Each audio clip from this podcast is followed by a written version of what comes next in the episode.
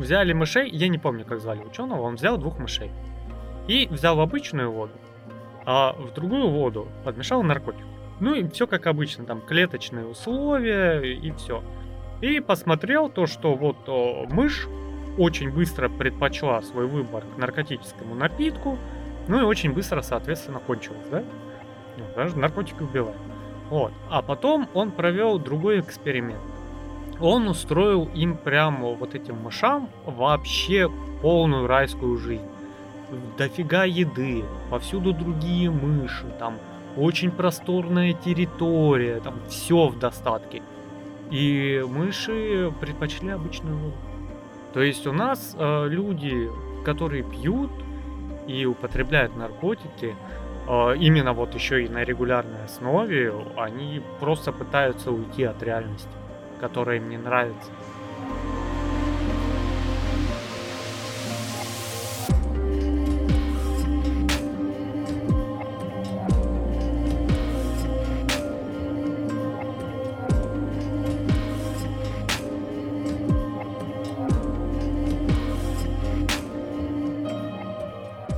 Доброго времени суток, друзья! Мы спустились с поверхности, это подкасты «Черный шум» и это бонусный выпуск. С вами я, Кавай Злоустов, а напротив меня... Сергей Мирин. Здравствуйте. У нас вообще многие люди не понимают, что такое подкаст как таковой. У нас потому что идет повестка э, в большом масштабе того, что подкаст это видео. Ребята, подкаст это изначально аудиоформат. Это как слушать радио по видео. То есть, если вы смотрите на YouTube, это, можно сказать, такой некоторый подарочный контент для вас, чтобы вы еще смогли посмотреть на ведущих. А так подкаст это изначально аудиоформат. Ну да, мы просто привыкли к э, видеоформату и как-то не сильно от него это, да. отстаем. И сейчас повестка такая, что людей, э, ну, подкасты это модно, и мы обычно следуем за какими-то западными тенденциями. Там подкасты это гипермодно, там это очень актуально, но учитывая, что наш э, контингент э, в нашей стране, в СНГ, можно сказать, э, не привык к такому формату в аудио, и ему надо привыкать, его начинают кормить подкастами с видео. Вот такая вот штука. Ну а теперь поговорим о страшном. У тебя была когда-нибудь белочка? Нет, я так не напивался. А, ну, это не... Как тебе сказать? А, белочка — это результат а, отмены. Отмены чего? А, есть такое понятие синдром отмены. Ты, когда ну не ты, подопытный, вообще человек употребляет определенное вещество, это там никотин, какой-то наркотик, э, ребята, наркотики вредно, плохо, ай-яй-яй, фу-фу-фу, по ручкам постучу. Вот, алкоголь, то есть этанол, да, ну практически любое э, из наших вредных привычек, оно вызывает зависимость. То есть э, какое-то отравление систематическое, да? Да, то есть помимо психологической зависимости, которая у тебя начинает просто тебя подгрызать «ой, хочу, ой, хочу», есть еще синдром от пены, а, потому что когда вы принимаете определенное вещество, со временем оно заставляет а, выработку а, некоторых веществ организмом деградировать. Ну, есть... прекращаться, да. Нам даже в школе это рассказывали. По-моему, на уроке химии а, пришли как-то, знаешь, и рассказали, вот, ребята, там наркотики это плохо, мы сейчас вам расскажем почему. Ну и в двух словах, с точки зрения химии, рассказали, что организм вырабатывает какие-то вот э, элементы, которые находятся в наркотических э, веществах, в том да. числе никотине, там, алкоголе и всех остальных вредных. Вот. Организм это вырабатывает, и для нормального функционирования ему этот, э, это вещество нужно. Да. То есть он для себя вырабатывает в микроскопических долях, и это так и должно быть, это нормально. Вот. А когда ты, например, э, употребляешь какое-то вот запрещенное вещество, наркотическое, еще что-то, да, то вот это вещество, которое и так вырабатывает организм, он получает в бешеных количествах, в ну, очень-очень вредных. Вот, поэтому организм э, видит это, понимает, что он получает эту дозу такую огромную и перестает вырабатывать собственное. Да. Именно поэтому с точки зрения химии так и происходит э, ломка и зависимость человека. Ну, кроме всяких психологических, э, там, психомоторики и всего остального. Да, на уровне ферментов и внутренней химии организма зависимость. Вот, я недавно узнал, что это такое. У меня, знаешь, вот обычно люди говорят, особенно а, такое можно открыто и часто услышать, скорее всего, от людей, у которых биполярное расстройство мозга. То, что у них начинается какой-то процесс, а эти люди очень сильно склонны к депрессиям. А, да и вообще к смене настроения, да. То есть э, они могут уйти в какой-то гиперактив, и бессонницу полнейшую, либо наоборот эмоционально скатиться в дыру и просто ходить э, мыслями вокруг петли. И я такой, ну как это можно? Ну, теоретически я э, контролирую свои эмоции. Если не возникает внешний раздражитель, да, тебя там когда грубо подрезали или ты с кем-то поругался, ты весь на нервах такой, У-у-у. а на уровне химии я не понимал, как это происходит, на уровне химии организма. И вот. Но... Именно стресс ты имеешь в виду? Э, нет, не стресс. Или реакция организма на окружающие раздражители? Ну вот окружающие раздражители для меня было ну, нормально и понятно. Когда тебя там кольнули иголкой, ты скажешь «ай», да? Ну, объяснимо. А на уровне химии, когда что-то меняется в химии, и у тебя настроение вот как качели, я, ну, плохо представлял. А, ну, я слышал у женщин вследствие всплеска большого гормонов, вот у них э, меняется настроение. Да. Также и предпочтения у них меняются. И предпочтения в том числе к мужчинам. Поэтому женщина хочет сегодня одного мужика, а завтра другого. А есть совсем другой, третий, понимаешь? Да, ну я такой, знаешь, праздники, пью пиво, нормально, ну, все как обычно. Я обычно там не упиваюсь в сопли, и на самом деле мне по внутренней той же биологии организма мне сложнее опьянеть прям в зюзю. Ну, то есть э, выпить там 2, 3, 4 литра пива, я буду ровно ходить и плюс-минус нормально разговаривать. Да, ну там будет заплетаться язык, это, конечно, не трезвый, понятно. Вот, но что-то я грубанул. И мне не хватило я допил, не хватило, допил. И вот так вот на протяжении некоторого времени. А в медицине, да и в простонародье, вот подобное называется запой. То есть на протяжении определенного времени в течение недели или дня? Недели. Угу. То есть у тебя организм не успевает очиститься, как получает новую большую дозу этанола. Этилового спирта, да? И, э, ну, спирт, этанол — это тоже э, вещество, которое меняет э, физиологию организма.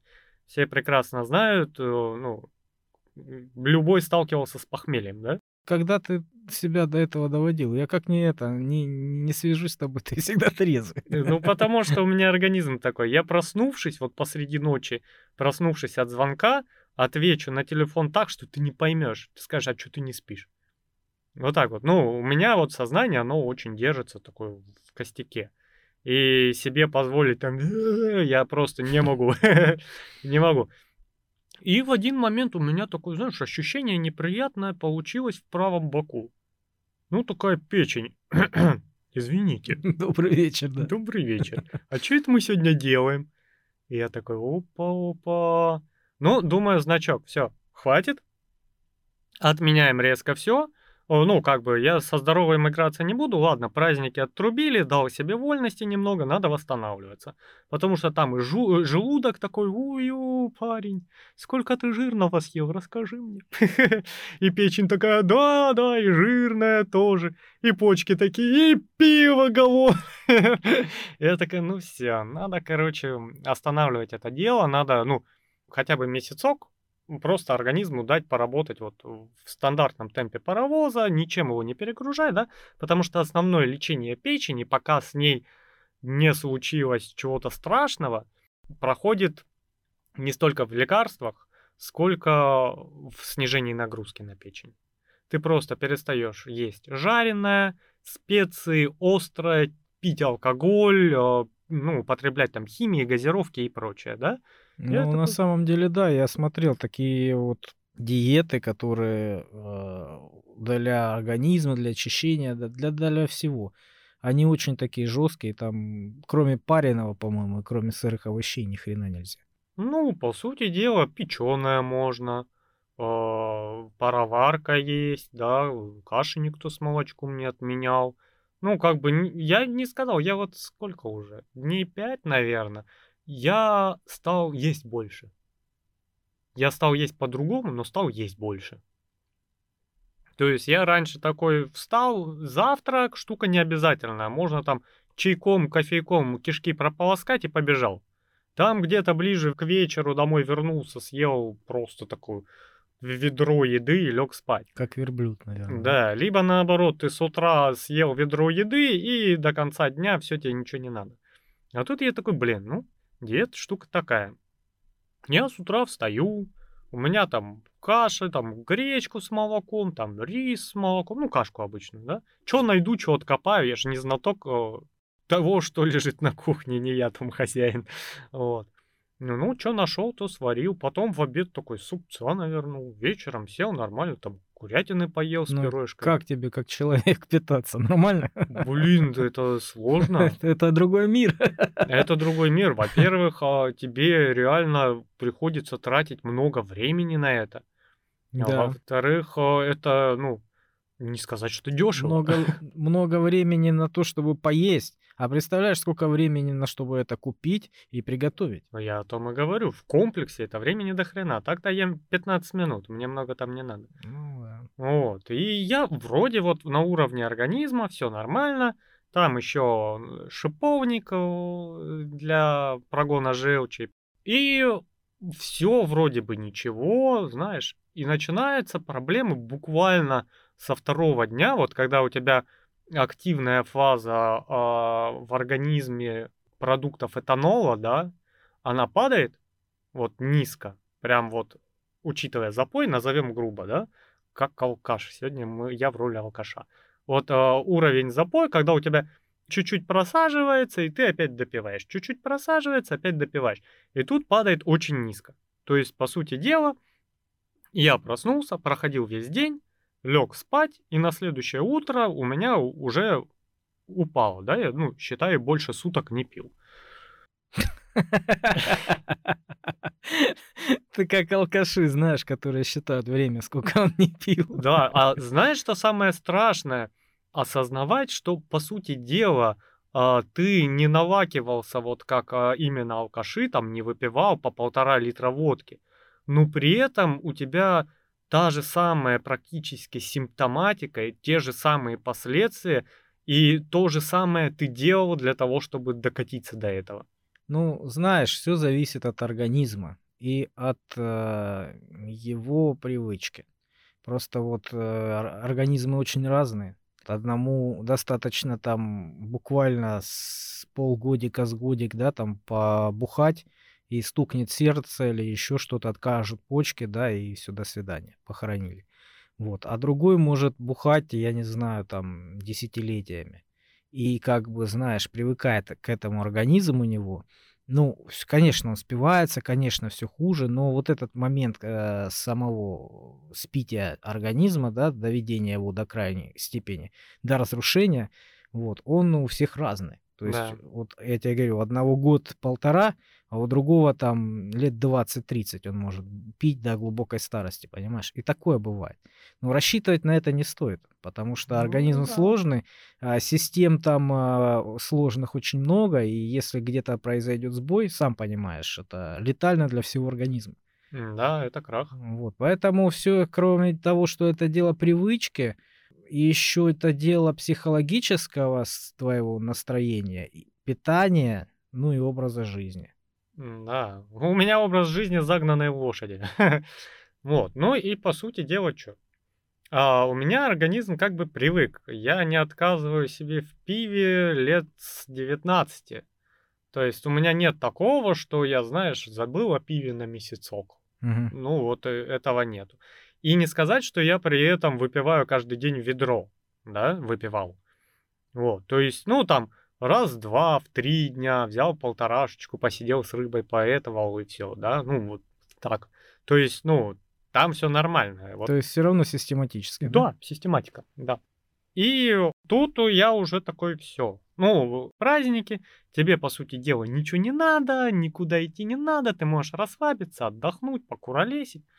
И вот через полтора суток начинается полный ад. Причем ад начинается, ну это грубо сказано, конечно, ад, а, начинается не в организме, организму стабильно тяжело ну, ты чувствуешь там в желудке, печени, вот, ну, такой, что-то не так, да, вот, ничего не болит, прям, знаешь, острой болью, это в больничку сразу, а вот такой усталость уже организма от предыдущей недельки. В голове начинаются проблемы. Вот прям эмоционально вот все раздражает. Ты на любой щелчок реагируешь, как загнанный зверь, как медведь, которого разбудили посередине зимы. Ты, ты воспринимаешь все в негативе. Все. Все зависит, от, опять же, от э, питания, от психологического состояния, ну и от качества алкоголя, наверное. Это тоже очень важно, потому что там многие в лучшем случае попивают медицинский спирт, а то и а бывает то и одеколон. Разное. Да, но вопрос в чем? Вот психологически так просаживаешься. На третий день я ненавидел вообще все и всех. Всех дома, все, что происходит вокруг меня. Депрессия. Я, да. Э, вот э, глубокая депрессия и неспровоцированная агрессия. То есть за мной не заржавело огрызнуться вообще. Вот мне что-то не понравилось, тут же в атаку. Да, ну не физическую, конечно, слава богу тут же в атаку. И я, я не понимаю, что происходит. Я, у меня началась бессонница. То есть из-за того, что еще и поменялся режим, я не засиживаюсь теперь. Я такой поужинал после работы, не работаю допоздна, поужинал там часов в 9, до 10 посидел, чтобы оно там утряслось, и ложусь спать. Через час-полтора просыпаюсь, все. Три часа у меня глаза как у совы, я наблюдаю потолок, и мысли негативные, негативные. Как вот, а вот там меня зацепили, а вот это она сказала, а как можно так относиться? И ты такой, блин, блин. И вчера, вот о, вчера ночью прям пик был. Я проснулся полной ненависти. Я проспал час, я проснулся. Мне не нравится запах, мне не нравится собака, которая там храпит, мне не нравится кошка, которая меня хвостом по лицу бьет. И, и вот оно все накладывается, накладывается, я такой, стопе, вот что-то не так. Что-то явно не так. Ну, не может быть такого, что я вот так загнался. И, ну, знаешь, такой... Человек спился за, за две недели. Да, да я 13 лет а, там усугублял с алкоголем, да, и сейчас вот алкоголь от меня ушел, и я увидел мир а, таким, какой он есть, и он мне дико не понравился. У меня вот такое мнение было, что, блин, что-то трезвый мир пошел он в жопу. Вот. И я такой, окей, включаем бошку, беру медицинские справочники, как раз ночью нехер делать, медицинские справочники. Мошку?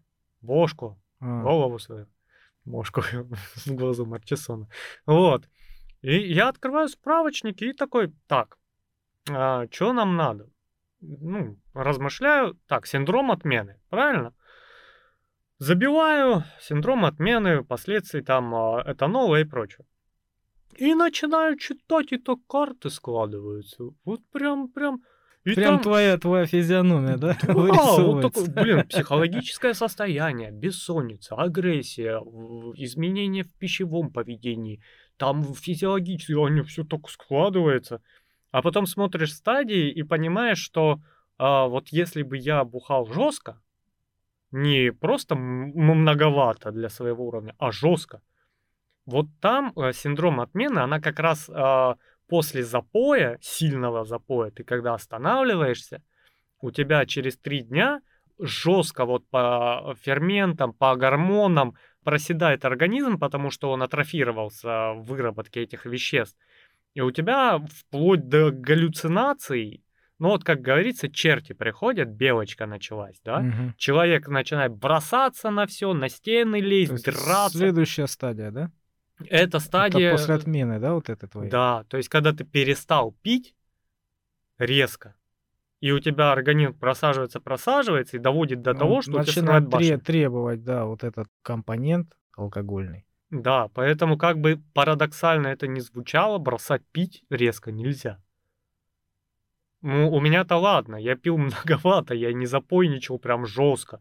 Да, то есть у меня не было даже галлюцинаций каких-то и прочих. У меня просто, ну, депрессуха такой, негатив включился. Ну, на самом деле мы довольно-таки неправильно оцениваем свои возможности еще. Потому что организмы, опять же, разные, и ты к алкоголю по-разному ну, реагируешь на него. То есть э, на твой, например, вес, да, 4-5 литров пива это много. А если ты можешь это выпить, то отходняк-то никто не отменял. Да, ты не будешь сильно пьяным, к примеру, да, ты не будешь в очко. Но на следующий день тебе организм скажет «Здравствуйте, товарищ». А, обычно похмелье, оно возникает, а, да, при большой дозе алкоголя. И вот этот синдром отмены, это длительное похмелье тоже. А, в чем прикол? На мой вес 4 литра пива было в целом нормально. И я просыпался без похмелья. Чтоб ты понимал размеры моей печени. Там арбуз просто. Да, там арбу- Я просто по себе сужу, да, ну, мне как бы так удобнее. И я просто вот сколько пива мы пили с другом, да, он меня, ну, практически в два раза больше. По весу, там, по размеру. Ну Вот, и мы всегда с ним пили наравне. Понимаешь? Пьянели наравне. То есть одинаковое количество алкоголя примерно выпивали. Но на следующий день он как огурчик там, ну, нормально себя чувствует. А я, а я умираю, понимаешь, мне плохо. Но это опять же физиология. Вот в моем случае у меня ускоренный метаболизм.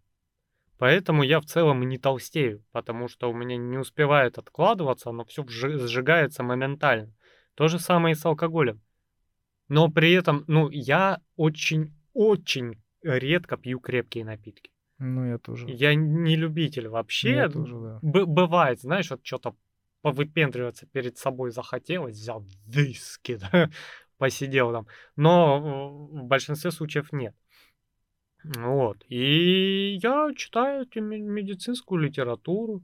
И да, действительно, если был жесткий продолжительный запой с крепким алкоголем в большом количестве, это белка после бросания.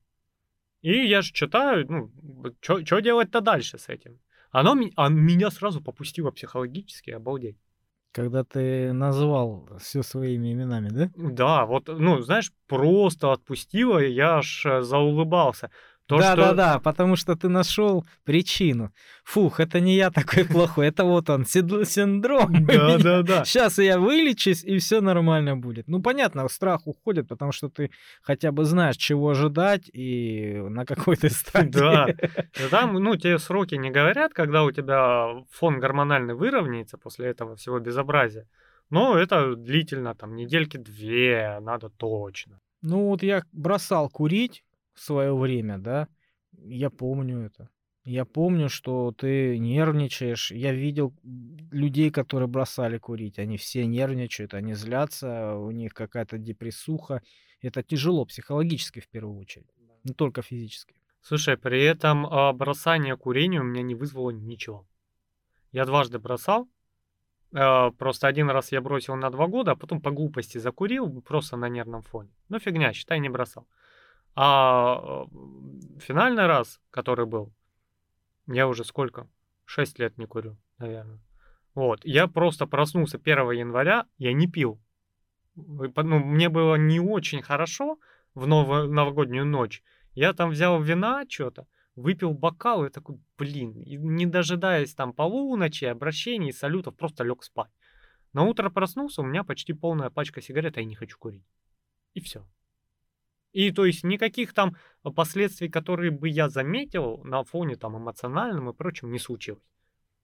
Когда я бросал специально курить, шиш на послом масле, Мгм. понимаешь? И ты уже к полудню идешь, у тебя слюна течет, и ты смотришь, человек с пачкой в кармане и она выпирает из джинсов, ты такой, какая она восхитительно квадратная, мне бы сейчас пачечку в карман, и у тебя уже психологическое вот это нагнетание, нагнетание, ты там э, не взял денег, чтобы не купить сигареты лишних, там это, и ты все равно срываешься, идешь, стреляешь у кого-нибудь в курилку. Ну, это надо психологически подготовиться к этому всему делу.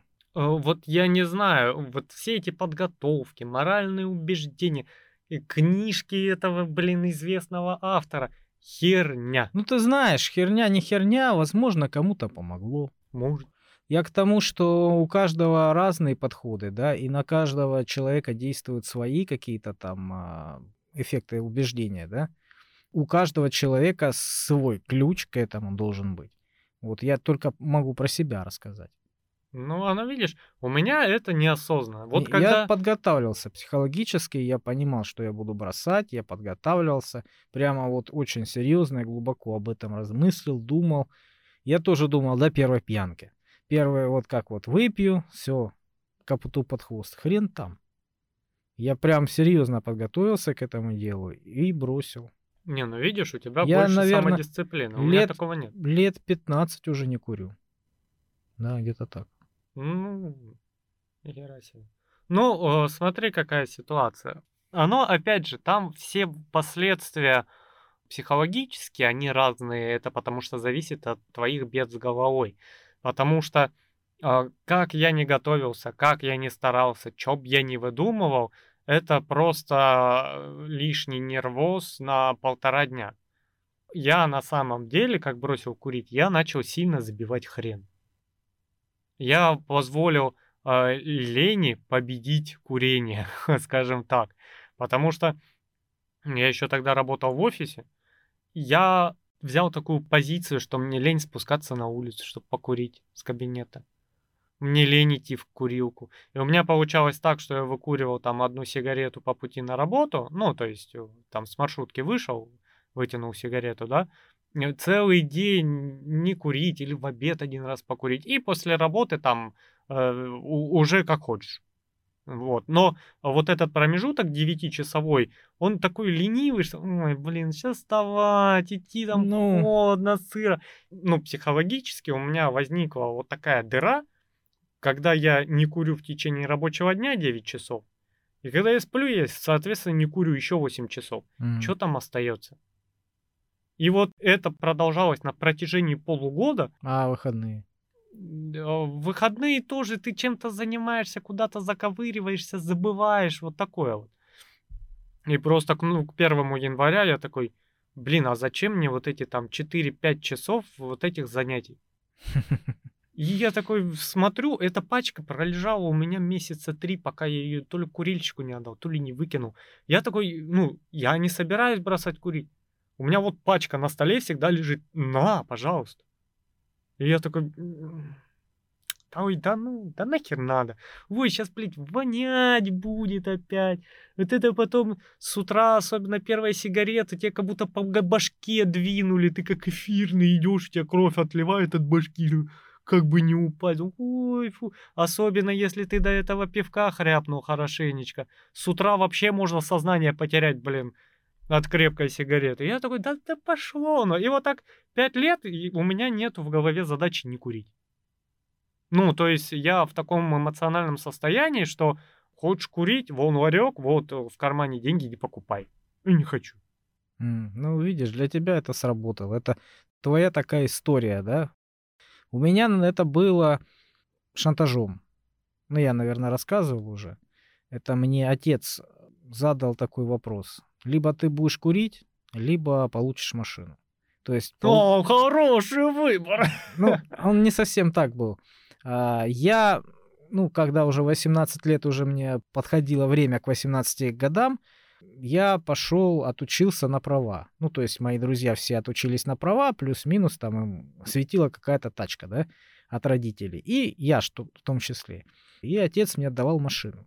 То есть он мне давал ключи уже все, практически все. Вот практически она, это его Toyota старая, вот забирай. А потом в последний момент он говорит, слушай, а ты ж куришь, да? Я так упомялся, ну да, типа того. А я при нем никогда не курил.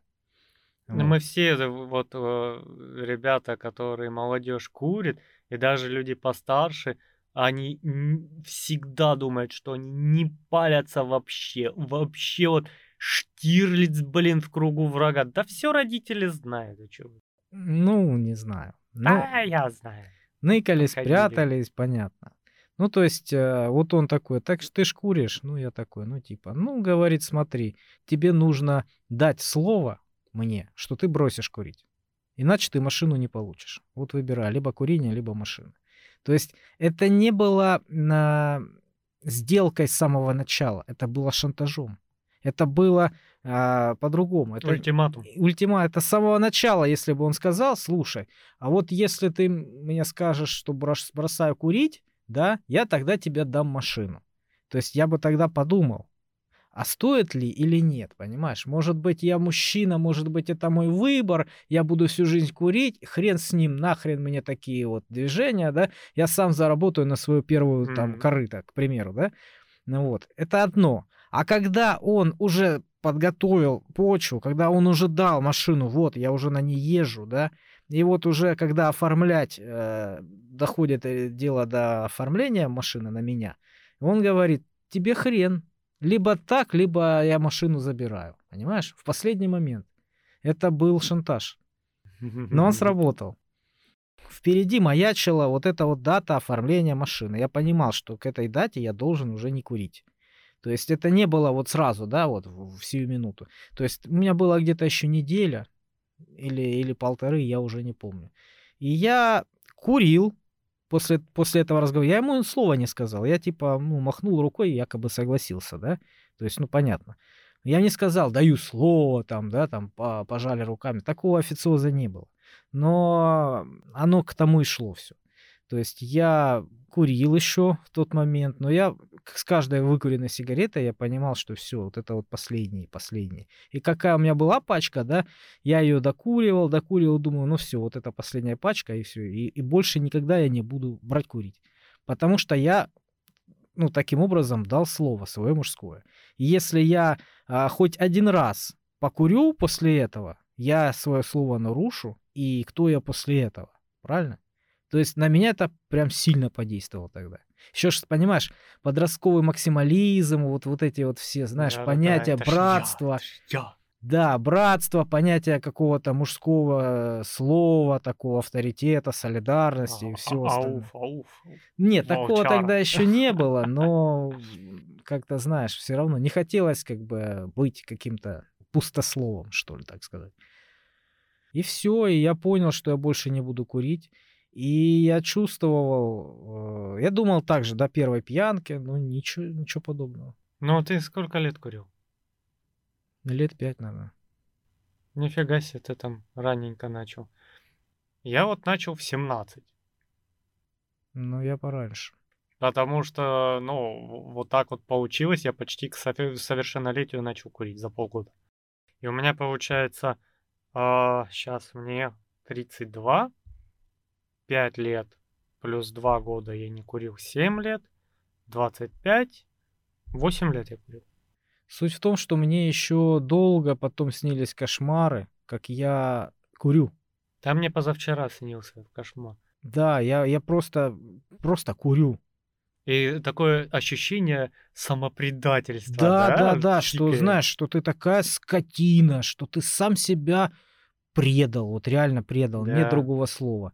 И ты понимаешь, что ты вот как будто говном обляпанный, да, сверху донизу, и, и ты понимаешь, что все это было зря. Все, что ты прожил, все, сколько ты мучился, переживал, нервничал, это все зря, все пошло прахом. И ты мог все это время курить спокойно, да, кайфовать. Да. А ты все это угробил на корню с вот этой со своей затяжкой. Но кальян я не отношу к этому. Кальян я иногда курил, там очень редко, да, ну это не табак, это понятно. Нет, там табак. Ну, в любом случае, это не вот это вот курение. Это не улице. то, да. Ну, там э, Каждый даже день ты не будешь курить. не в сути... Ну, ты, во-первых, за выкурку кальяна, я, может, некоторым расскажу, а если ты а, выкуриваешь кальян, ты, ну, в одно рыло, считай, вдул пачку сигарет по уровню смол и никотина. Да, то есть это ни хера не игрушечки. Особенно если кальян заправлен крепко, то многие девочки глаза на затылок и сознание теряют. То есть это ни хрена не полезней. Но в то же время ты это делаешь разово, да, и для тебя вот, наверное, психологически это такое, вот знаешь, Ну, мы больше там, времяпровождения. да, да, да, в чайхане отдыхаем, общаемся, там покурили кальянчика, вот что-то в этом роде. Да, и это бывает довольно редко. Я не помню, когда я последний раз курил, наверное, год назад или два назад. Не, у меня бывает чаще, но дело в том, что я не люблю кальян, потому что а, у меня потом, вот если я при этом пил, с утра будет стопроцентно похмелье, практически независимо от того, сколько я выпил. Если я курил кальян, у меня будет похмелье, у меня будет трещать голова. М.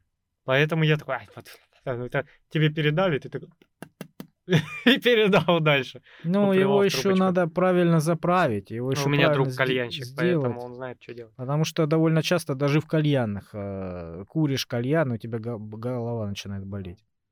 Все равно это вредно. Ну, вот, конечно, сны это да. Это вот ты, блин, как все Да, потерял, да, да, потом предал, просыпаешься, «А, просыпаешься такой перепуганный, думаю, фух, слава а богу, это не сон. курю. Да. Также мне, кстати, институт снился. Ой, много лет. Институт снился, когда уже закончил. А, Один и тот же кошмар, когда ты сидишь на экзамене, ничего не знаешь. Ноль. Все сдают, а ты И ничего. ощущение, как будто тебе, ну, блин, весь семестр не было, ты первый Да, раз да, вообще да, зашел да, и не да, понимаешь, да, что от тебя Да. хотят. Или А игрушки. груз ответственности давит. Да, понимаешь, насколько надо было запугать э, студентов, ну, вообще психологически. Вот. Причем я не помню, что прям нас пугали или там жестко у нас было в универе. Нет, но все равно вот этот груз ответственности, как, как ты говоришь, он давлеет. И ты идешь по институту, ищешь свою группу, ищешь кабинет, а ты понимаешь, что там уже экзамен, а ты буквально не был там, блин, никогда. И ты думаешь, какая же я скотина. Я ничего не знаю, я предмета не знаю, как он называется. В глаза преподавателя не видел. А, а ле- а ребята все это время ходили, учили, знают, будут рассказывать. А я буду краснеть и мучиться, позориться. Есть такое. Не, у меня в таких снах нету самобичевания, но у меня гиперактивный поиск, что делать? Что делать? Что делать? Что делать? Чё Кого делать? Делать? списать, У да. кого списать, где знания, где кон- конспект, хоть почитаю чуть-чуть. Но у меня такое редко, потому что у меня учеба редко вызывала сам по себе стресс. И оно там такие сны два-три раза за всю жизнь были вот после школы. И то они больше со школой связаны, потому что в Школа, институте я институт у на кайфе был. В институте я был на кайфе. Ну, я бы не сказал, что там у нас тоже жестко было, но по-разному. Ну, когда сессия, ну, оно как всегда, знаешь, э, в течение э, семестра все нормально, у тебя все хорошо, а хрен с ним, понимаешь? А потом, когда уже у тебя сессия, вот тогда уже начинает э, пригорать, вот тогда уже бегаешь. Ну, видишь, какая ситуация. Когда я а, бросал курить, я помню вот этот э, протест организма. Я помню, как э, было плохо.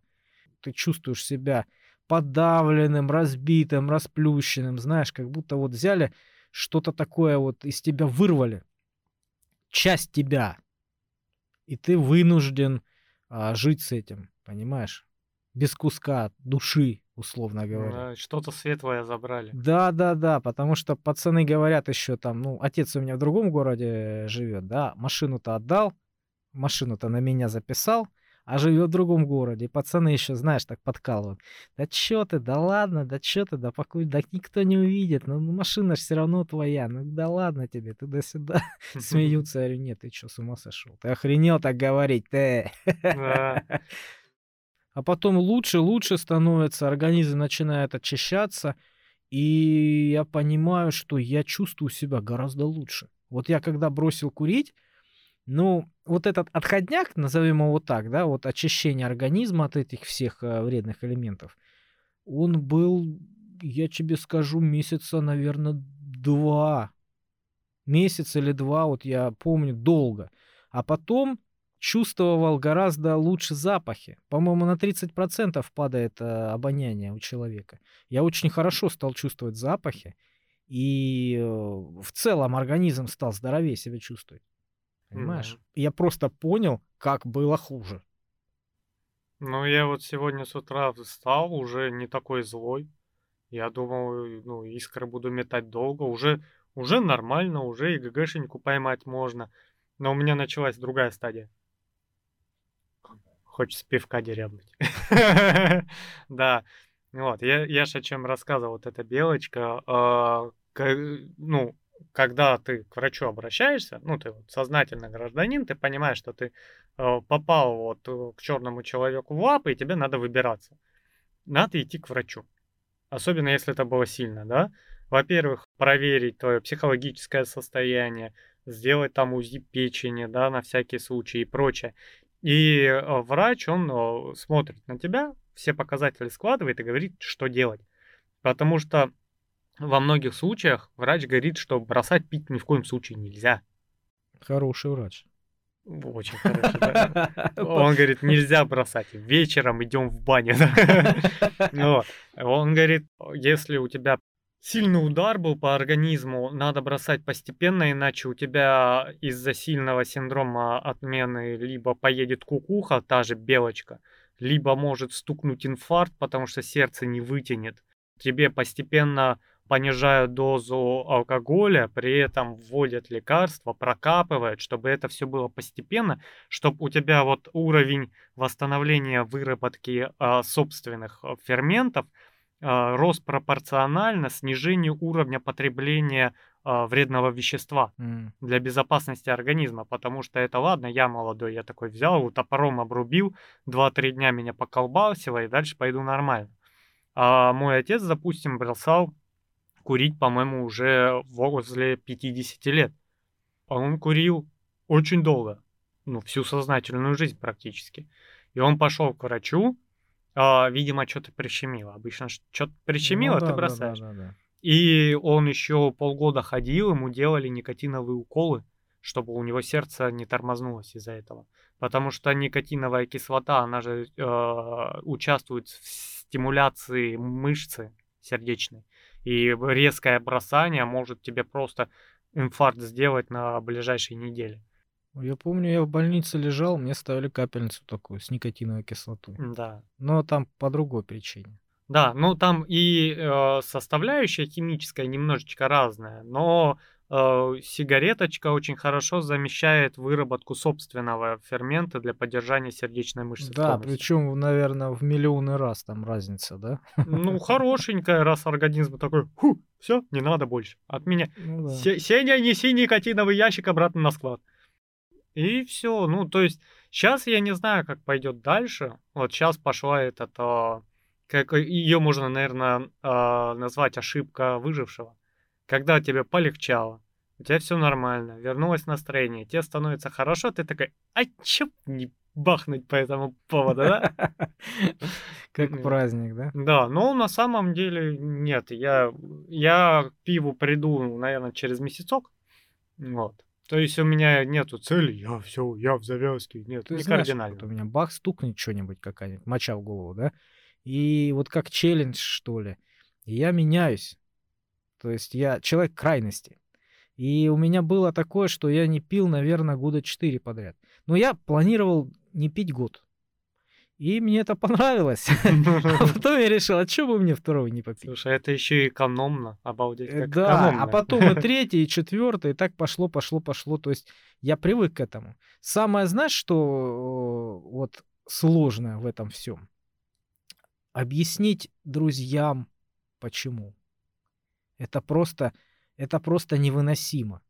Это настолько назойливые вопросы, одни и те же. Ну почему? Ну почему? Ну почему ты не пьешь? Ну что? Ну в чем проблема? Их мозгу не понять, что я просто решил не пить. Для них, понимаешь, если я абсолютно отказываюсь от алкоголя, вообще никак, значит, у меня проблема. Вот у них только так. То есть здоровый человек, э, молодой, да, он не может просто так отказаться. В чем-то должна быть причина. А раз я не говорю, значит, что-то утаиваю. А раз утаиваю, значит, давай колись. Нам интересно, почему, что случилось, понимаешь? Блин, да просто. Ну, ну просто я решил не пить. Я решил не попить год и посмотреть, что из этого выйдет. Как я себя буду чувствовать, да? И как э, вообще, ну, скажется на моем организме. И мне понравилось, да. Я просто исключил алкоголь целиком. И довольно много мне пришлось э, выслушать, э, рассказать одну, одного и того же одним и тем же людям, понимаешь? Потому что их не устраивало то, что просто они не понимают этого. Окружение это очень сложно. Очень сложно, да. И к тому же времяпровождение обычное, вот праздное, да, такое вот, выходные, праздники, без алкоголя, э, это практически невозможно. Это не считается. Да, да, понимаешь. И когда они сидят пьяные, а я трезвый, ну, это довольно сложно. Трезвый пьяного не поймет, понимаешь, в чем дело? Ну, кто-то нормально к этому относится, кто-то привык, да. Я по своей сути не люблю пьяных, честно говоря. И даже когда я а, пьяный, я не люблю человека, который пьянее меня. Вот даже так, понимаешь? Потому что, ну, на глазах он, э, в моих глазах он начинает становиться тупее, да? У него более примитивные какие-то фразы, более примитивные действия, да? И одно и то же какой-то груз непонятный, да, и какие-то желания примитивные, да, одно и то же, одно и то. Нет, бывают люди, с которыми классно поговорить, интересно, весело, да, под этим делом тоже, то есть под алкоголем. Такое бывает, но это не часто. В основном, э, как правило, люди под алкоголем сильно тупеют, деградируют, начинают там э, включаться в какие-то тупые шуточки, да, или там э, у них бычка случается, или э, жажда приключений и всего остального, то, что я не очень люблю, понимаешь?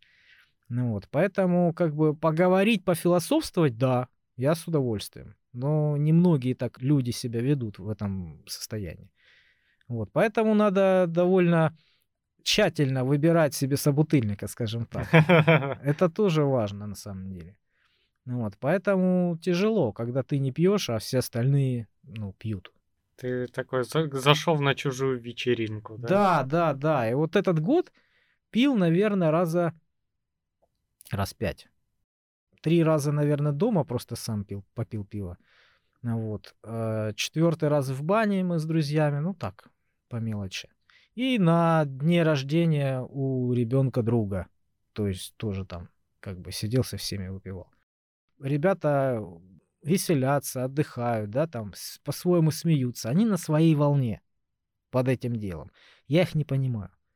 И в итоге после бани мы едем к нему, например, домой, к другу, да, а в бильярд пацаны играют, музыку слушают. Им хорошо, я их не понимаю, мне скучно. Я сел и уехал, понимаешь? Ну, ну что мне с вами делать? Поэтому, как бы, ну... Да. Оно, а, особенно, знаешь, вот, когда ты долго был в компании, и у вас а, образовывается как повод для встречи попить пивка, посидеть, да? И потом эти, ну, этого повода просто нету. Вот иногда так бывает, что ты с людьми э, теряешься на этом. Да, потому что для них встреча, ну, у всех же, все женатые, да, для них встреча вот раз там в месяц, это прям событие, да? И, естественно, они хотят выпить алкоголя. А тут, когда один из них сидит трезвый, с кислой миной, да, и тебя не понимает, ну, как-то и отношение к нему становится соответствующее. Да, я, я помню первые алкогольные потуги. А, ну, как, все мы пробовали алкоголь где-то вот о, в школьные годы. Бывало. Причем я не пил в школьные годы, но на последний день рождения, когда я жил еще с родителями, они выдали нам две бутылки шампанского, нас было там человека четыре друзей, и уехали на до... из дома на два часа. Ну, типа, дали просто волю. Никогда такого не было. Ну, и, и особо там ничего и не было. Там больше га и прочее. А потом, уже в студенческие годы, я брал стакан с пивом, и он был отвратительный. Он вонял спиртом. И ты вот тебе прям неприятно. А все было отвратительно. И табак отвратительный, и алкоголь, все было отвратительно. Единственная мысль, которая забивала это все, окружение тебе все в один голос говорят, давай, это по-мужски, это круто, девчонки любят курящих и все остальное. Не, ну, слава богу, у меня не было такого окружения, которые на крутость давили. У нас не о том немного было. Мы не пытались из себя мужицких мужиков строить. Вот, мы такие, весело будет, весело. И я помню вот с первой же бутылки, а это была, по-моему, оболонь красная или красный белый медведь, вот что-то из этого. С полторашки в говнину, в такое мясо. Это до сих пор помнят и эти люди, и я. Я просто... У меня в один момент я пытаюсь э, другу на плечо положить руку, промахиваюсь и падаю. С полторашки пива. Сейчас полторашку пива я могу левой ноздрю вынюхать и такой... ну что, будем пиво начинать, да? А та, и все в говнину, я там ползал, я там проблевался, там все было, короче. Вот э, набуханный человек с полторашки был. Страшное дело. И вот до чего мы докатились. Меня зовут Калай, и я алкоголик. Здравствуйте. Вот с этого надо было начинать подкаст. Вот, но посмотрим эксперименты. Я люблю эксперименты, посмотрим, что из этого выйдет. Я, кстати, один раз также челлендж проводил. Год не пил пиво. Именно пиво. Мне надоел мамон, и я ходил в качалку, качал пресс и не пил пиво год. А так как у меня диета была старая, я ел точно так же. Там и, и мучное, и сахар, и все остальное, да. То есть совершенно не, это, не, не следил. Да, не следил за этим. Ну вот, поэтому у меня мышцы росли под жировой прослойкой и толкали жир вперед. То есть я, получается, не пью пиво, понимаешь? Пресс каждый день качаю, а у меня мамон все больше, больше, больше, больше. Потом я перестал его качать, а, но пиво так и не начал пить. Я где-то год, я помню, мы даже раков с пацанами купили, я сидел коктейлями давился, там вино пил, там коктейли, да, с раками давился, но все равно я не пил это пиво. Такое было. Вообще это, ну, э, пиво, если отбросить его вредную часть, подавляющую, даже полезно. Потому что там много всяких микроэлементов, там много да, я цинка думаю, в крав, и прочее. В квасе тоже есть много всего. Да, но дело в том, что вот вредная составляющая нахрен стирает всю пользу. Да. Вот, но а, пиво на самом деле а, в десятки раз менее калорийное, чем та же водка. И если ты пьешь пиво, у тебя растет мамон, он растет от твоей закуски, скорее всего. Это от еды, от образа жизни, да, я знаю. Да. Я тогда не знал. Вот, поэтому, ну, как говорится, никому не советую пить. Особенно, как я неделю вот так куролесить. Причем, блин, не гулял, я, наверное, просто устал. Я, да, это психологически скорее, потому что бывает такое, вот мы с друзьями, когда систематически раз там в неделю собирались, может, два раза в неделю, я уже не помню. Ну, студентами были когда. И я помню, что ты по-разному к этому всему, тебя по-разному забирал алкоголь один и тот же. Понимаешь? Иногда ты, ну, уставший прям как скотина, да, а, буквально там выпил полторашки, две, да, и все, ты уже, тебя в сон клонят, ты уже усталый, ты все, тебя уже забрало. А бывает там и, не знаю, литра 4, литров 5 выпил, и как бы еще, еще полон сил. И такое бывает. Все от организма зависит. И вот в эти праздники взял пивка себе, да, ну и думаю, отлично, отдохну, как бы, знаешь никуда не спешить, все разгреб, продуктов накупил, воды купил, хлеба, там, а, насал салатов, натащил все домой, чтобы вообще не выходить из дома. И дверь заварил. Ну, практически, да. И я не смог. Вот я в течение года раз пять пил алкоголь, да, я не смог, вот это я еле-еле осилил вот это количество алкоголя, которое я купил себе. Ну, не так уж и много там было, да, но я не смог. Оно не лезло. Потому что организм уже отвык от этого. Еще знаешь, как бывает? Вот когда ты такой пьешь и такой, м-м, вот пью, вот зачем я это делаю, вот к, к чему, зачем. И в один момент, ну, и понимаешь, что ты такой, я не хочу, выпиваешь больше. А когда ты такой, о, все, я пью вот во все пузо, во все горло, вот что есть, я пью. Обычно ты такой после полтора литра сидишь и такой, блин, не хочу. Вот когда ты себе открываешь полную волю, то есть морально себя не грызешь, пить не хочется. Не знаю.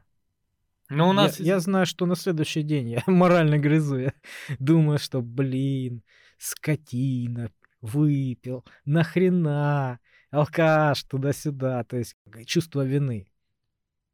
Оно такое Ну, бывает на следующий день. Я тут разгребал, я ж потихонечку перетаскиваю некоторые наши видео домой. У меня там винчестеры просто в шоке. Я, мне такие зачистки пришлось. а, блин, во- вообще ФСБ отдыхает, какие зачистки у меня на компьютере, чтобы все это туда влезло. И я как раз скидывал и нашел этот, когда у нас был подкаст, где мы пили крафтовое пиво, ели не А, крафтовое мясо. У нас тут еда, причем на кадре так солидно выглядит. Это подкаст, если что, который не вышел. мы забраковали. Да. Мы слишком долго к нему готовились, были голодные, уставшие, уже было поздно. Когда все это приготовили, накрыли тут поляну в студии, решили там, ну да, алкогольный подкаст сделать. Пивка взяли туда-сюда, Да. набрали. Но мы не рассчитали, Ну, не рассчитали, сломало. да, на, начали, начали его вести, и тут быстро, быстро Там первые всё. 30 минут просто чавканье. Ничего, как тебе? Нормально, нормально. Причем оно в кадре так выглядит, я посмотрел. Такая тарелочка стоит, вилочка, ложечка, и все, и стаканчик пива. А за кадром снизу стоит такая полка, в которую просто еда не вмещается физически. Да. Одно на другое. И такой скромненькая тарелочка. Ой, вообще интересно выглядит. Я не стал этот удалять, оно там лежит, пускай потом посмотрим. Ну да, одно чавканье, то есть мы, мы решили не публиковать. Сделаем э, на- нарезочку через пару лет, когда знаменитыми станем. Вот. Вот такие вот праздники. У нас, м, понимаешь, еще какая ситуация? У нас э, принимают наркотики, курят и пьют люди ведь не от хорошей жизни. Ну да. Был эксперимент. Взяли мышей, я не помню, как звали ученого, он взял двух мышей и взял обычную воду, а в другую воду подмешал наркотик. Ну и все как обычно, там клеточные условия и все. И посмотрел то, что вот о, мышь очень быстро предпочла свой выбор к наркотическому напитку, ну и очень быстро, соответственно, кончилась, да? Ну, даже наркотики убивают. Вот. А потом он провел другой эксперимент. Он устроил им прямо вот этим мышам вообще полную райскую жизнь. Дофига еды, повсюду другие мыши, там очень просторная территория, там все в достатке. И мыши предпочли обычную воду. Да, да, да, да, я слышал про этот эксперимент. Да, то есть у нас э, люди, э, которые пьют и употребляют наркотики, э, именно вот еще и на регулярной основе, они просто пытаются уйти от реальности, которая им не нравится. Ну, я тебе скажу так. Это не, не оправдание, конечно. Это не оправдание ни в человека. коем случае. Человек создает свое, свое окружение сам. Да, если вокруг тебя одни алкаши, одни наркоманы, да, ты станешь одним из них. Это практически всегда так происходит. Ну Вот. Либо ты будешь белой вороной, которого, которого будут недолюбливать все, понимаешь? Вот. Поэтому человек должен делать окружение сам. У нас не кастовое общество. Это когда вот в Индии, вот я слышал, да, Да. ты родился вот там таким-то, да, и все. И ты хоть сколько учись, хоть не учись, ты выше головы ты не прыгнешь. То есть ты, ты будешь всю жизнь вот, вот в этом обществе и все остальное. У нас же не так. Ты переехал в другое место, ты снимаешь в другом месте дом, да, ты там а, начинаешь образование получать, начинаешь искать а, людей, с которыми можно общаться по интересам, развиваешься, да, ну и прешь, и прешь, и прешь. То есть ты сам себе делаешь э, будущее. Каждый человек кузнец своего счастья. Поэтому и э, наркотики это дело твоих рук в первую очередь. Э, тебя никто не привязывает к стулу, не заставляет жрать эти наркотики, да, там колоться и все остальное. Ты же сам их выбираешь. И еще и сам бежишь, деньги за это платишь. Да. Ну, помимо этого, очень много там всяких поворотов, частных случаев э, и психологических атак, когда тебя подсаживают специально на иглу. И такое бывало. Ну, бывало, Причем конечно. частенько, потому что, учитывая, что есть человек продающий, ему нужен спрос. А он не будет ждать, пока ты такой, о, а чё бы нет. Вот На тебя начинается э, психологическое давление. Вплоть до того у нас было в 90-е, что человека просто практически похищали и два-три раза накачивали наркотиками, а потом все.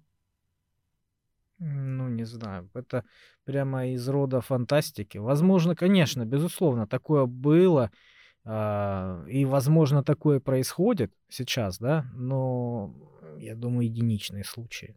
Но у нас сейчас больше идет а, популистика в рядах а, молодежи, потому что а, это превращается в ГГшеньку, это превращается в какой-то, как его сейчас называют, челлендж.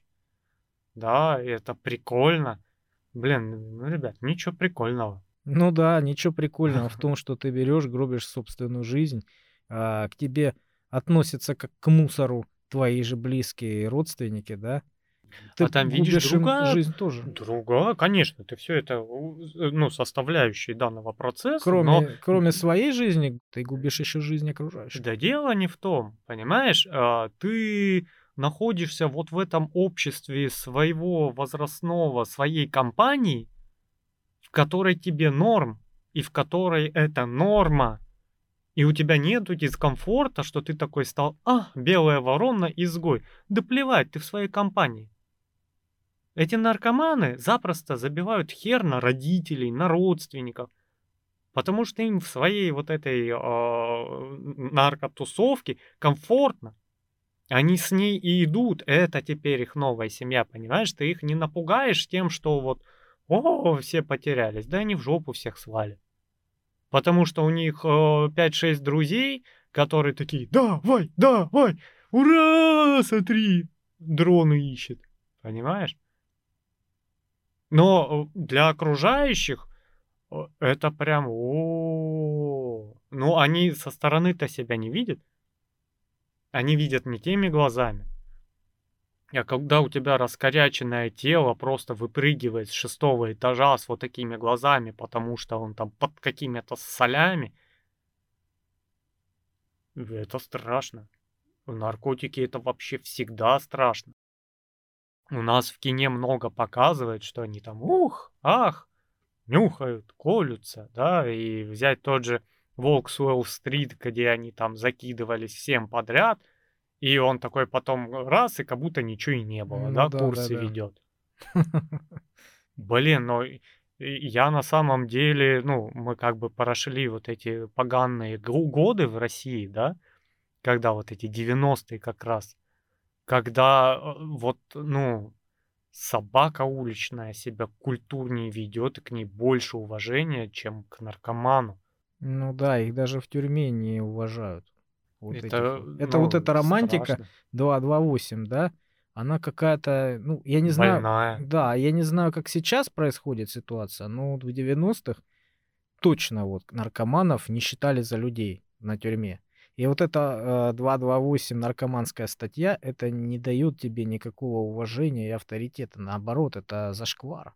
Да, при этом... Потому что Ты помнишь все это знают, время, когда шапки уже с 228 Да, пошли? потому что все знают, что наркоман, он про- продаст люб- любого, понимаешь, за свою за дозу. Он все что угодно сделает. Он Да. готов на все. И никакой веры ему, никакого, знаешь, там ответственности нет к нему.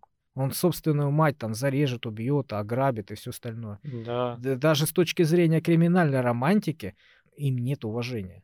Да вот всем, кто сомневается, советую посмотреть фильм с Джаредом Лето «Реквием по мечте». Да, да, да. Там показан... Очень тяжелый фильм. Очень тяжело, конечно, и вот люди, которые такие, да я побалуюсь и брошу, а, не будут смотреть просто потому что, ой, да, ой, фу, вот что ты мне советуешь? Со мной не будет такого. Да, со мной такого не будет, я даже смотреть не буду. Вот там показан весь мрак. Все говно. Причем довольно они и не преувеличили, даже преуменьшили, что ли, я бы сказал. Потому что, ну, в реальности это, э, это ходячий труп, который ходит, вот знаешь, как э, в славянской мифологии неправильные мертвецы, да, которые ходят и гадят всем, гадят, все воруют, понимаешь, и... Э, и отравляют вокруг э, жизни всех людей. Да, это страшно. А учитывая, что у нас сейчас пошло с этими э, новыми наркотиками, и, и ну, я вообще э, по жизни убедился э, в такой крылатой фразе бывших наркоманов не бывает. Я помню, когда я был, ну, подростком, да, и я помню вот все, все вот эти, которые люди наркоманили, вот этим баловались, никто из них не, сейчас не живет. Никто не доживает.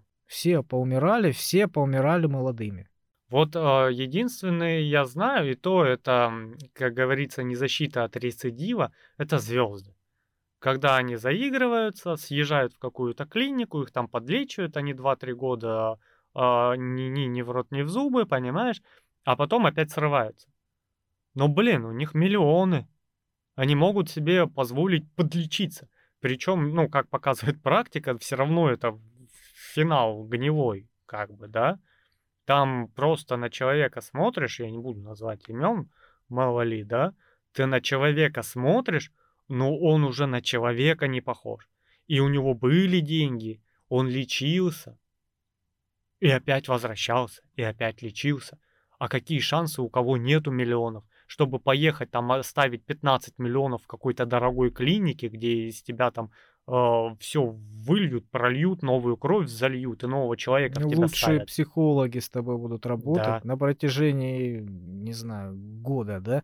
да, и при этом, ну, там можно оставить свободно квартиру в центре Москвы за такую клинику, за лечение там. А что обычный человек, среднестатистически у нас вот этот подросток, Но у него нет ни средств, ни возможностей да, таких. Все подохнет. понимаешь, и, э, ну, хрен с ним, как бы, ну, мне по жизни наркоманов не жалко, мне жалко их родителей, потому что они продадут последние трусы, машину, квартиру, отправят в клинику, а потом эта тварь выйдет, с крылышками походит полгодика, годик И продолжим. и продолжит. И вот в этой ситуации мне жалко родителей, родственников, которые заботятся об этом человеке, понимаешь, отдают последнее, на последний шанс. А бывших наркоманов не бывает. Мне жизнь показала.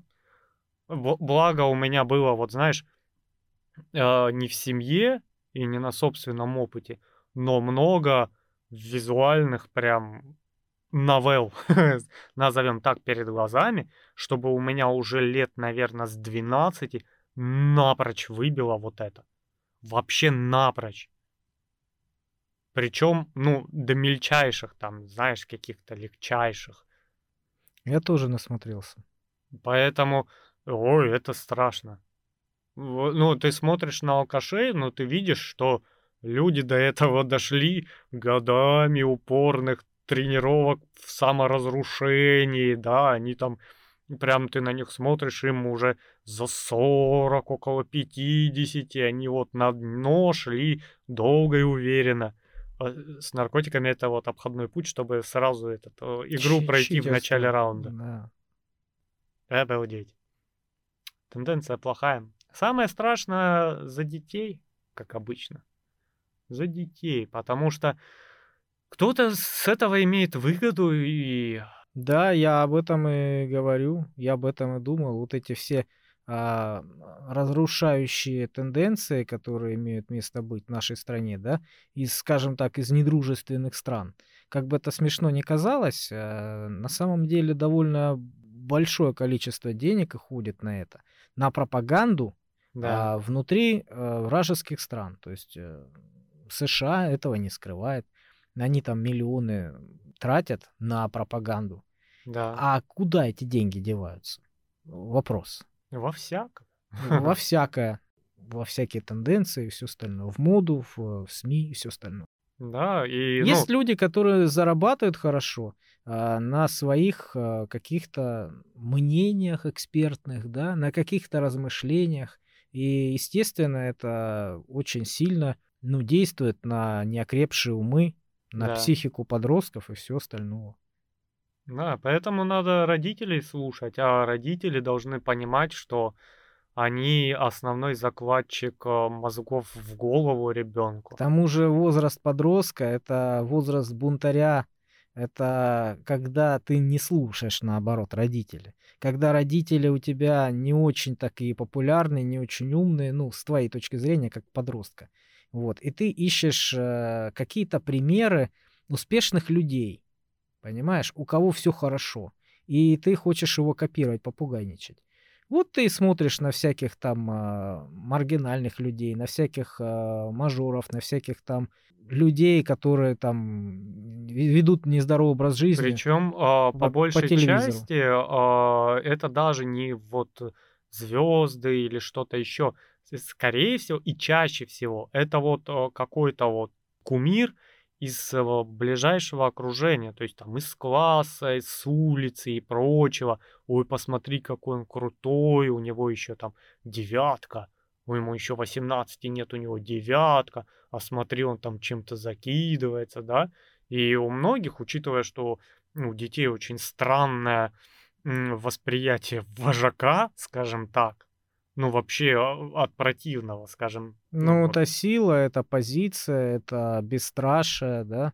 Это вот, как мне дочь сказала, кру- крутость. Есть ботаны крутые, и а, крутые должны хорошо одеваться, там, э, не слушать взрослых. Я говорю, кто тебе это сказал? Но это модно, да. Влад Бумага. Вот этот гандон, который сейчас хату в Москве себе купил, Ну вот да. он, он нам, нашим детям, вот эта мразь, рассказывает, кто крутой, кто ботан и как надо относиться. Все правильно. Да. Вот эти люди как раз и получают вот эти бабки. Да, вот ненависть, прямая ненависть. Это что? Я с ребенком поговорил. Мой ребенок под моим влиянием, он меня слушает, слава богу. Понимаешь? Потому что ты рядом, а он по телевизору. А по телевизору, и понимаешь, его смотрят все ее одноклассники. Да. И будет все так, как он скажет. И я бы на самом деле на уровне государства проверочку провел о том, как он подает детский контент. Потому что дети – это уязвимая часть общества и законодательства особо строго в отношении детей. И если ребенок с такой позицией приходит ко мне, где-то что-то не досмотрели и кого-то недопосадили. Вот такая ситуация. Потому что у нас много популярных личностей а, работают за бабки. Они пришли туда за бабками и работают за бабки. Ну, как И э, кто тебе больше заплатит, то ты и скажешь, понимаешь? частники, да, так же, как и э, эти самые каналы наши кабельные. Ну, вот эти вот Кабельные каналы, бог с ними. частные. Частные лавочки это все. Бог с ними, понимаешь? Сейчас телевизор уже мало вообще кто смотрит. Младше 40 даже лет. Понимаешь? Мы с тобой, ты, ты когда последний раз такой, включу-ка какой-то там канал. А, На Новый год. ну, на Новый год это, извини, это просто интересно было. Вот, это каждый Посмотреть- год интересно. Нет, нет, в этом году было особенно интересно посмотреть, кто Прям из наших была. звезд да, останется. Да, но опять же, в частной жизни вот э, нету такого, что я пришел и включу телек. Я, я У честно, меня его нету а, ну, физически. Э, я сейчас, чтобы включить телевизор, вообще не важно какой канал, это прям для меня вызов. Я буду минут 20 копаться, что-то подключать, вспоминать, как оно работает, где мои 140 каналов валяются, как их впихнуть в этот ящик, потому что, ну, я уже забыл. Сейчас вот эти а, социальные сети, YouTube, Ну я да. детский YouTube поначалу поставил ребенку, через месяц мы с женой такие удаляем это нахрен. И хотя там на YouTube очень строго с детским контентом, ты просто так туда не попадешь. Там такой шлак творится. Причем наш отечественный кинопоиск плюс-минус хорошо справляется с детским контентом. Ну, то есть вопросов маловато. Бывают там какие-то заразные сериалы, какой-нибудь, как кто он, китайский, по-моему, мультик «Кунг-фу носок». Одно название уже какое-то вызывает э, диссонанс. Mm-hmm. Он, он просто заразный, вот как знаешь, мы там Том и Джерри могли пересматривать э, по 10 раз, и он не надоедал. Вот этот мультик вызвал такой же казус. А в остальном, ну, там нормально фильтруется. YouTube нет. Там такой шлак, там такая помойка. Вот э, просто он не дает тебе контент 18+, около взрослый, если там есть мат, если там есть э, жопа, писька, сиська, что-нибудь вообще, или даже упоминание, он не дает ребенку. Угу. Но суть не в том. И без этого можно ну, говна можно, в уши налить, понимаешь? Конечно, конечно. И это ужасно. Я посмотрел. Во-первых, начинается все с откровенной тупизны, от которой у меня уши в трубочку сворачиваются. Заканчивая тем, что несут откровенно вредную информацию. Понимаешь? И да, я э, человек, который в теории заговора не верит, но YouTube и вообще наш партнер с другого полушария последний год очень хорошо приподнял маску, что он делает, для чего он делает и чего хочет добиться. То есть до того наглость дошла, что они не скрывают. И они могут запросто э, любое, что им не нравится, просто заблокировать, выкинуть канал с Ютуба. Ну да. Есть... И при этом оставить то, что им нужно. И вспомним то, что YouTube это американская штучка. Да? И сейчас как бы то ни было, мы вот, вот этим вот происходящим, это наши оборонительные действия как раз от американского нападения, понимаешь? Как бы оно ни было, если глобально посмотреть на карту, мы все это видим. Там не надо быть дураком. Хотя у нас их достаточно. Понимаешь? У нас э, зашуганные есть, которые чуть что хата горит, бежим. Да, есть, которые... О, вот оно где вселенское зло. И смотрят что-то не туда и общей картины не видят, понимаешь? И вот э, о чем я хочу сказать. Э, надо текущее время, да и вообще всегда очень тщательно смотреть э, за тем, что делают твои дети, э, что смотрят, с кем общаются. Вот э, я как родитель знаю, что это очень большая работа. Да-да-да, если ты где-то проморгал, то твой ребенок уже выберет компанию соответствующую. Да. А компания уже его воспитает. Да, воспитает как надо Там компанию. будет свой лидер, который будет там торчать или еще что-нибудь, да, вести во всякие там нехорошие вещи. И это приведет э, к плачевным последствиям. Да, поэтому, ну, вообще я, я в шоке. Я такой, ну, с ружом надо ходить вот просто сзади и по постоянно слушать, что слушает. Как, и, чек, как чекист, да? Да, и очень много надо вкладывать, э, причем очень педагогично вкладывать приоритет и авторитет родителей. Ну, это очень важно, особенно пример. Это очень важно и очень сложно на самом деле, потому что, ну, ты порой просто не знаешь, с какой стороны зайти, а это ребенок еще маленький, он даже еще до подростка не, не до подрос. Понимаешь, уже сложно. И ты такой смотришь на вот этих э, ныне э, открывшихся child-free, знаешь же таких? Mm. И такой, блин, люди не, ну, не дураки, они прекрасно понимают, что хотят и чего не хотят. Я за их, э, их за это не осуждаю, потому что, ну, во-первых, э, собственные дети — это дело лично каждого да, и когда человек говорит, я не хочу на это тратить свою жизнь, я его не порицаю, потому что, ну, все тратят, как бы там их пару десятков, и ты такой, блин. Почему это не я, да? Читеры. Как они, как они улизнули, да, от вот этой ответственности, потому что чем дальше, тем сложнее. Но это обычно, знаешь, чем лечится? Я не знаю, получится ли у меня такое, я пока не вижу такой перспективы, а, количеством детей. Потому что, Когда один за другим начинает э, это самое следить. э, во-первых, с каждым последующим легче, да, когда помнишь, как это то в интернете где-то гуляло, если э, маленький ребенок ест из миски собаки, но мы там убираем миску подальше ребенку, ну-ну-ну. Второй ребенок там этот ест из миски собаки, ты смотришь, чтобы собака не напала. Третий ребенок ест из миски собаки, это, блин, проблемы собаки, короче. Вот в том же плане. Плюс, ну, я тоже вырос в семье, где несколько детей, у тебя постоянно старший, за ним помладше, за ним помладше, и все тык-дык-дык-дык учесали, тык-дык-дык прибежали. Там кто-то за кого-то заступился, все вместе, да, и, ну, у тебя уже ты следишь не за одним конкретным ребенком, а уже за такой маленькой ячейкой. За знаешь. обществом, да? Да, за маленькой ячейкой общества, которая так вместе передвигается, и твоя задача такой-то Корректировать.